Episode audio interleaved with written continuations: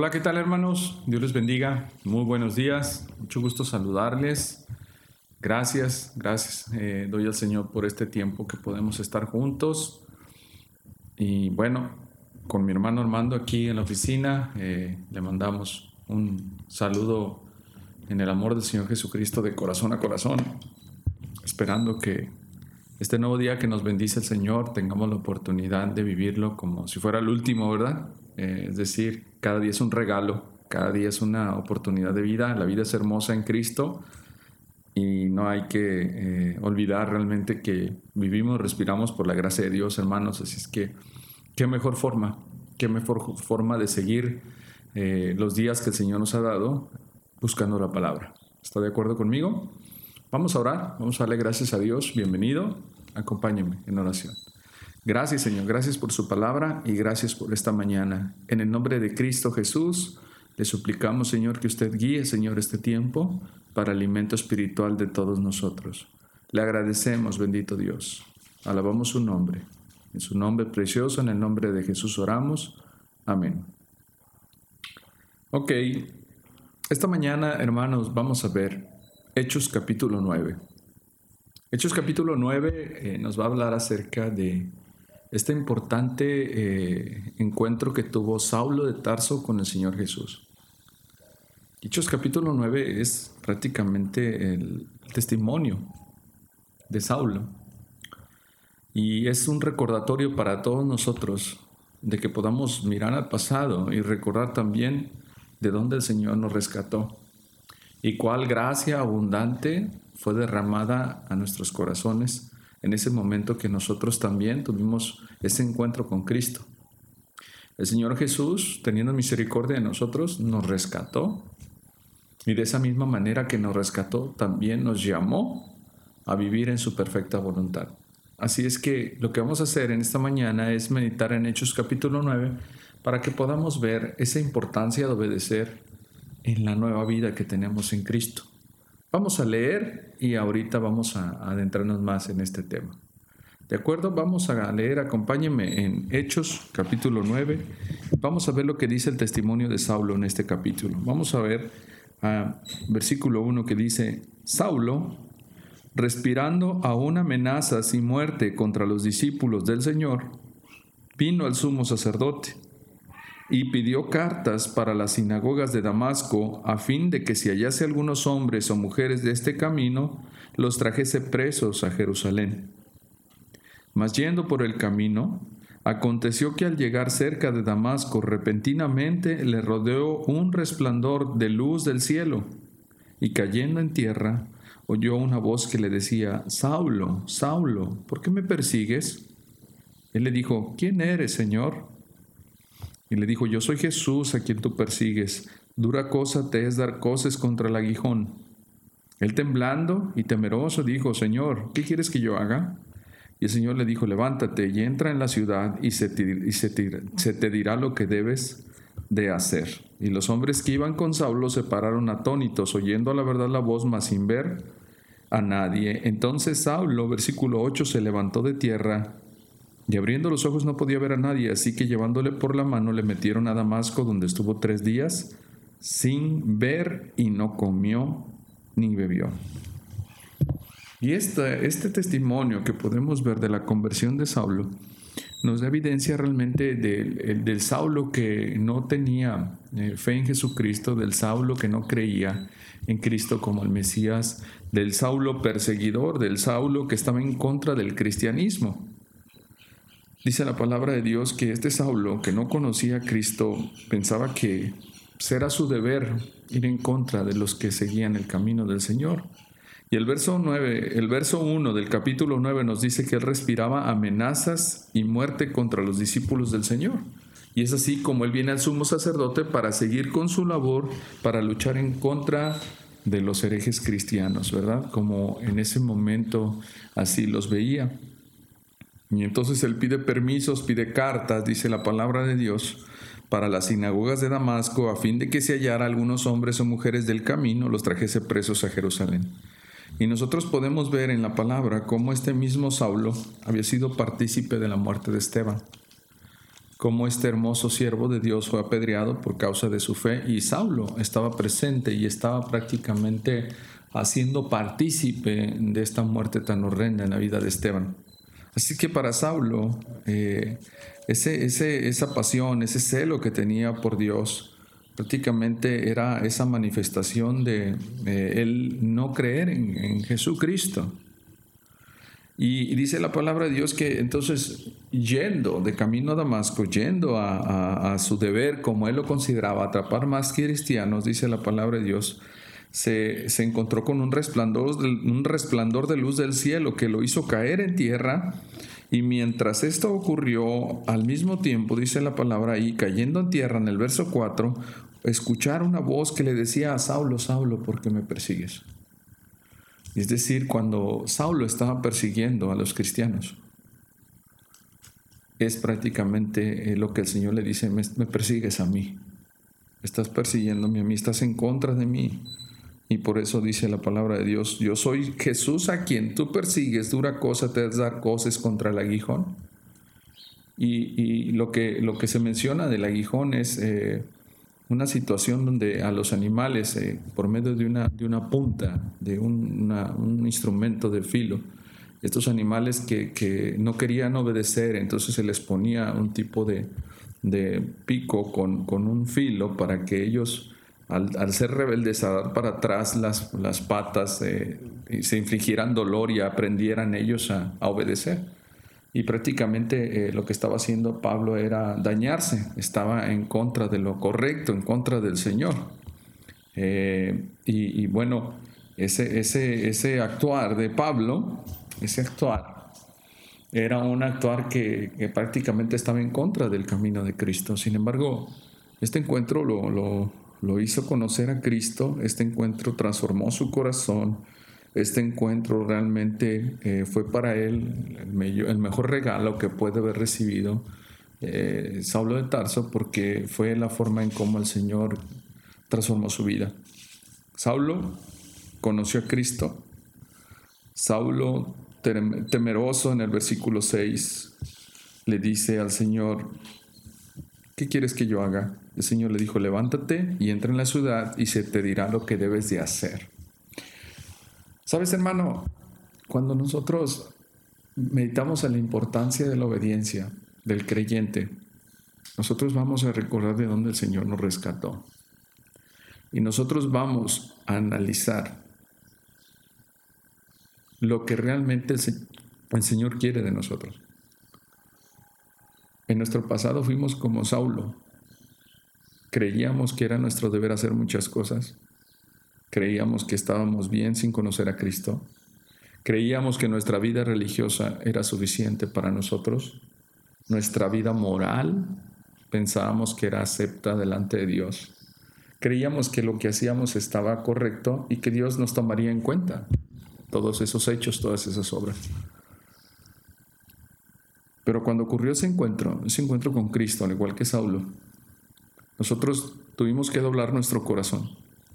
Nosotros tuvimos que realmente postrarnos y decir al Señor, Señor, perdóname, Señor. Estaba en contra de ti, Señor. Te necesito. Dime qué quieres que yo haga. Dime qué quieres que yo haga ahora. Y dice la palabra de Dios que Saulo fue llamado con un propósito. Saulo entonces estaba desconcertado, dice la, escritura ahí en el versículo 9 que él tres días estuvo sin, sin ver y, no comía ni bebía. Pero Dios había mostrádose a Saulo diciendo ah, que él recibiría la vista por medio de un varón que venía a ponerle las manos, a imponerle las manos. Entonces dice el versículo 10 que en Damasco había un discípulo llamado Ananías a quien el Señor también había dicho en visión a Ananías. Dice el verso 10, y él respondió aquí, Señor Ananías, al final, verso 11, y el Señor le dijo, levántate, ve a la calle que se llama derecha y busca en casa de Judas a uno llamado Saulo de Tarso, porque he aquí, él, él ora. Y, la palabra de Dios nos, nos habla como eh, Saulo dice la palabra de Dios, ya había entendido que llegaba y recibía la vista por medio de un hombre. Si seguimos leyendo, dice la palabra de Dios que Ananías en el verso 13, después de responderle cuántos males había hecho Saulo, eh, va, obedece y, le muestra el poder de Dios obrando en los corazones. Y nos, damos cuenta, hermanos, cómo el poder de Dios obra así, hermanos, milagrosamente, maravillosamente, porque dice el verso, verso 14, que es un verso eh, importante, dice que eh, en este temor, Ananías dice, bueno, Señor, este hombre tiene autoridad de los principales sacerdotes para prender a los que invocan tu nombre. Este al que tú me mandas es un hombre perseguidor de cristianos. Ahora ve lo que dice el verso 15. Ve, porque instrumento escogido me es este para llevar mi nombre en presencia de los gentiles y de reyes y de los hijos de Israel. Hermano, hermana,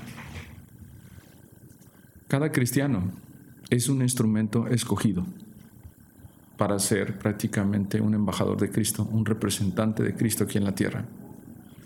Cada uno de nosotros hemos sido rescatados con un propósito divino.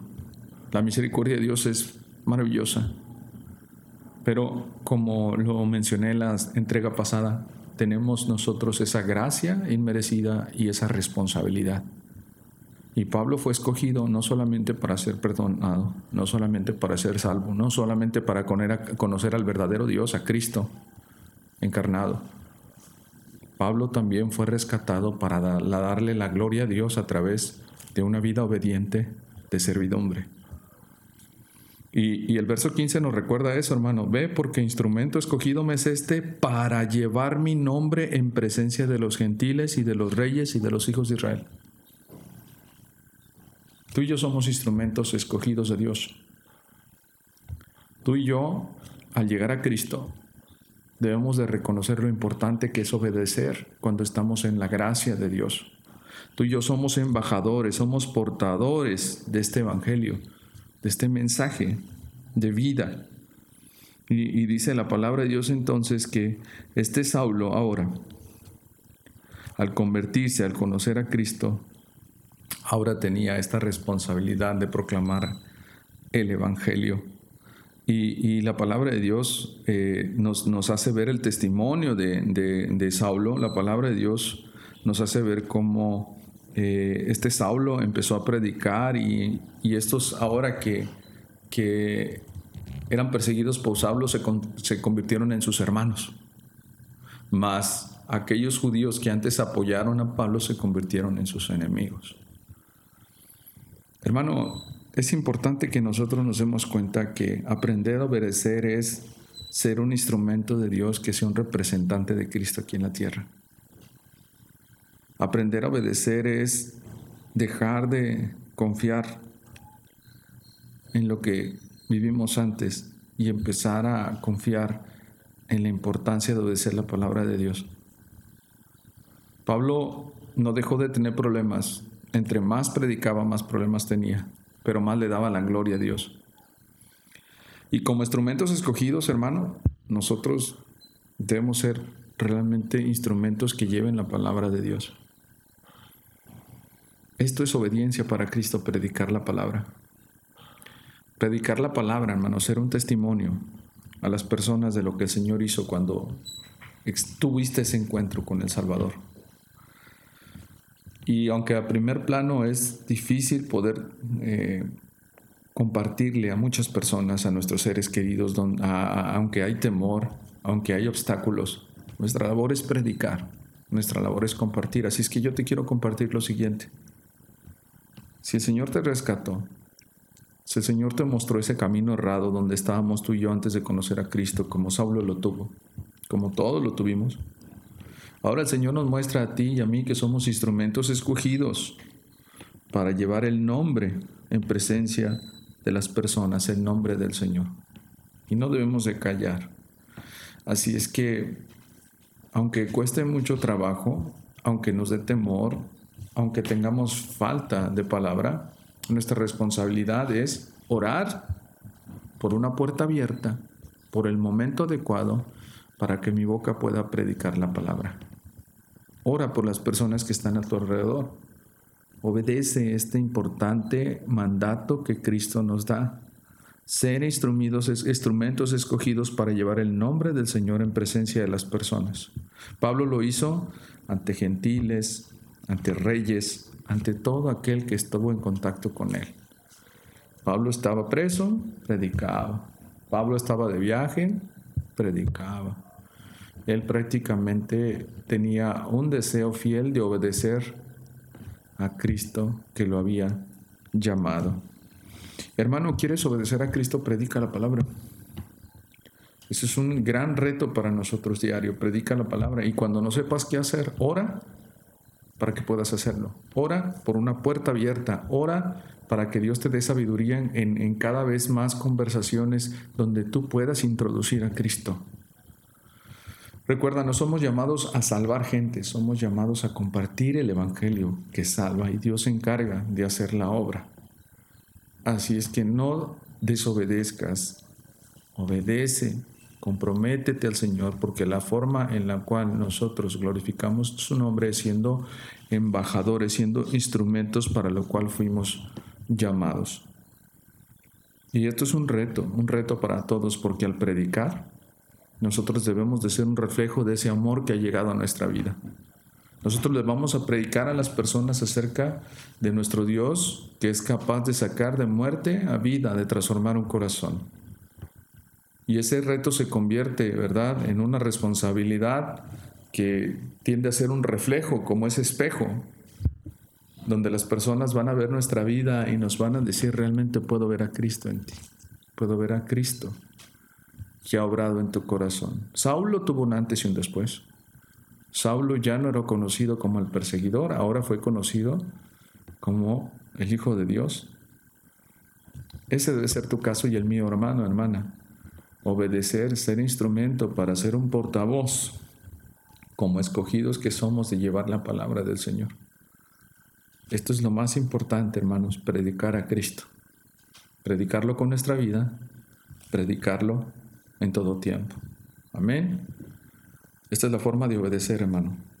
Hagamos lo correcto, lo más importante, llevar la palabra de Dios. Oremos, gracias Dios. Gracias por su palabra. Gracias porque eres bueno, Señor. Le alabamos y le damos gracias porque sus bondades son muy hermosas, Señor. Oh Señor, ten misericordia de nosotros y gracias porque nos permite servirte, gracias porque nos serviste, Señor, nos, nos permite, Señor, glorificarte con nuestra vida, Señor. Gracias. En el nombre de Cristo, Señor, agradecemos, Señor, que tenga misericordia para rescatarnos, para mostrarnos esa luz que necesitaba nuestra vida, pero permítanos abundar más y más en su luz, Señor, en su palabra, en su camino y que nosotros seamos portavoces, embajadores, Señor, que podamos ser instrumentos como parte de este llamamiento que tenemos, Señor. No irresponsables, Señor, no cobardes, sino hombres de fe. Ten misericordia, Señor, porque las personas que nos rodean son, Señor, son necesitadas de Cristo como nosotros también. Bendito seas y tantas gracias en el nombre de Jesús. Amén. Dios les bendiga, hermanos. Buen día.